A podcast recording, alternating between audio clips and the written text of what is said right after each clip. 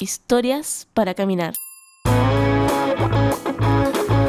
Pato, esta historia la envió Cristian, que usó la página historiasparacaminar.com. Muy bien, excelente el formulario que está ahí disponible.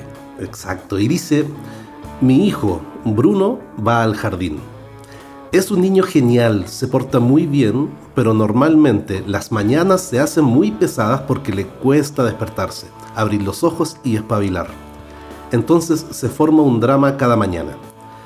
Es algo que me da algo de pena porque no me gusta ver su sufrimiento de despertarse en las mañanas, a pesar que se duerme temprano cada noche. Ah, se duerme temprano, esa es la duda que tenía porque para los papás es muy difícil que los hijos se acuesten temprano. Para nosotros papás es difícil. No, acá por lo que entiendo tenía un horario estricto. De hecho dice, tiene un horario estricto para evitar que el despertar sea aún más lento. O sea, tiene sus horas de sueño bien. Exacto. Muy bien. Bien, eh, pero dice, me da pena, pero tiene que acostumbrarse. Así es que tengo que levantarlo y llevarlo al jardín igual. Una mañana estábamos comenzando con el mismo tema de todos los días. Bruno, a despertarse, le decía yo. Bruni, arriba. Me dijo, papá, no quiero ir, estoy cansado, no puedo abrir los ojos. Y, y ahí estaba el drama de todas las mañanas. Le dije, tienes que ir igual, vamos al baño. Lo preparé y en todo ese proceso él estaba medio dormido. Hablaba pero no abría los ojos.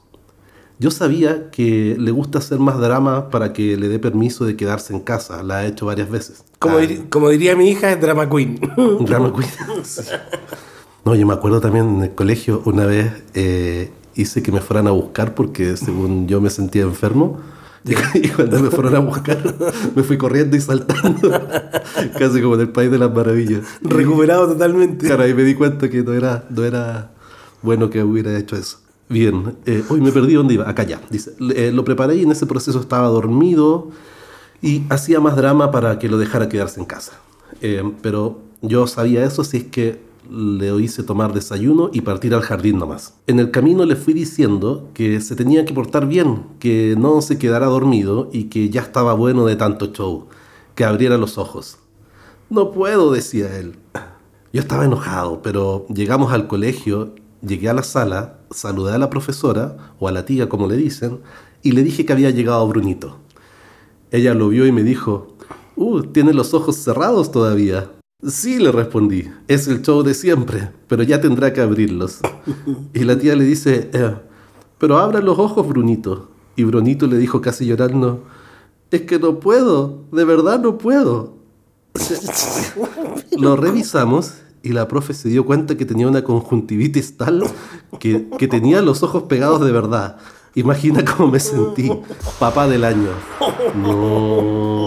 Oye, pero es tanto para que queden pegados. Sí, yo me acuerdo cuando era chico, era muy pequeño, y me acuerdo que iba a ir al, al colegio igual, lo mismo, la misma historia, muy parecida. Y, y me acuerdo que mi mamá me decía, oh, tiene los ojos de verdad, no lo puedo abrir, ¿no?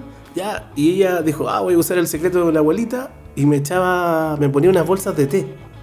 Y funcionaban. Sí, unas bolsas de té en los ojos y andaba con, una- con, un- con unos té. Con- y después con- te servían de la misma bolsita Sí, el tecito. para, digamos, reutilizarla. un ahorro familiar, ¿no? Y, y sí, y después de un rato se me pasaba ya. Pero de verdad, uno amanec- yo amanecía con los ojos pegados.